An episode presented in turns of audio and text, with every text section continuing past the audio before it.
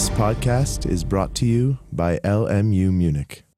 In diesem Video soll es darum gehen, wie du die aufzählende Mengenschreibweise bei unendlichen Mengen nutzen kannst und zu welchen Problemen es dabei kommen kann.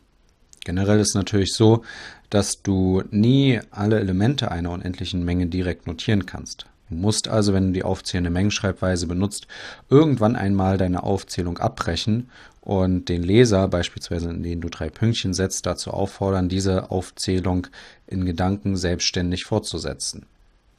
Wenn du beispielsweise die Menge der natürlichen Zahlen notieren möchtest, ähm, so kann man dies folgendermaßen machen. Man schreibt n ist gleich, geschweifte Klammer auf. Jetzt fängt die Aufzählung an. 1, 2, 3, 4, 5. Diese wird abgebrochen.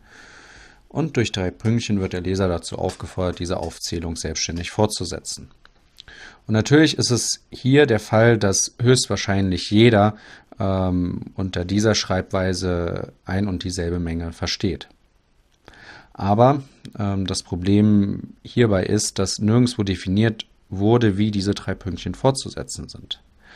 Natürlich sollte diese Fortsetzung sinnvoll sein, aber es ist auch nirgends definiert und es ist auch sehr schwer überhaupt zu definieren, was eine sinnvolle Fortsetzung ähm, einer endlichen Folge von Elementen ist. Machen wir dies an einem Beispiel deutlich. Ähm, nehme die Menge m gleich 2,4 und so weiter. Was ist das für eine Menge? Nun, du könntest hier darauf kommen, dass hier die Menge der geraden Zahlen gemeint ist. Also diese Menge ist die Menge 2, 4, 6, 8, 10 und so weiter. Man könnte aber auch darauf kommen und ähm, behaupten, dass hier die Menge aller Potenzen von 2 gemeint sind. Also diese Menge könnte ja durchaus auch sein 2, 4, 8, 16 und so weiter. Auch ist es möglich, die Menge auf ein, eine Art und Weise fortzusetzen, wie es die meisten Menschen es wahrscheinlich nicht tun würden. Also die auf den ersten Blick nicht sinnvoll zu sein scheint. Also man könnte auch argumentieren, okay, hier ist die Menge 2, 4, 23, 42 gemeint.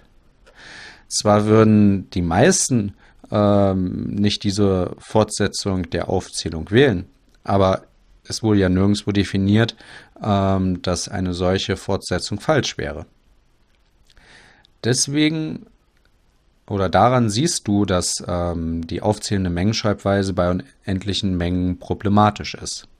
Und wenn du unendliche Mengen notieren möchtest, dann solltest du hier auf die beschreibende Mengenschreibweise zurückgreifen, die diese Probleme nicht hat.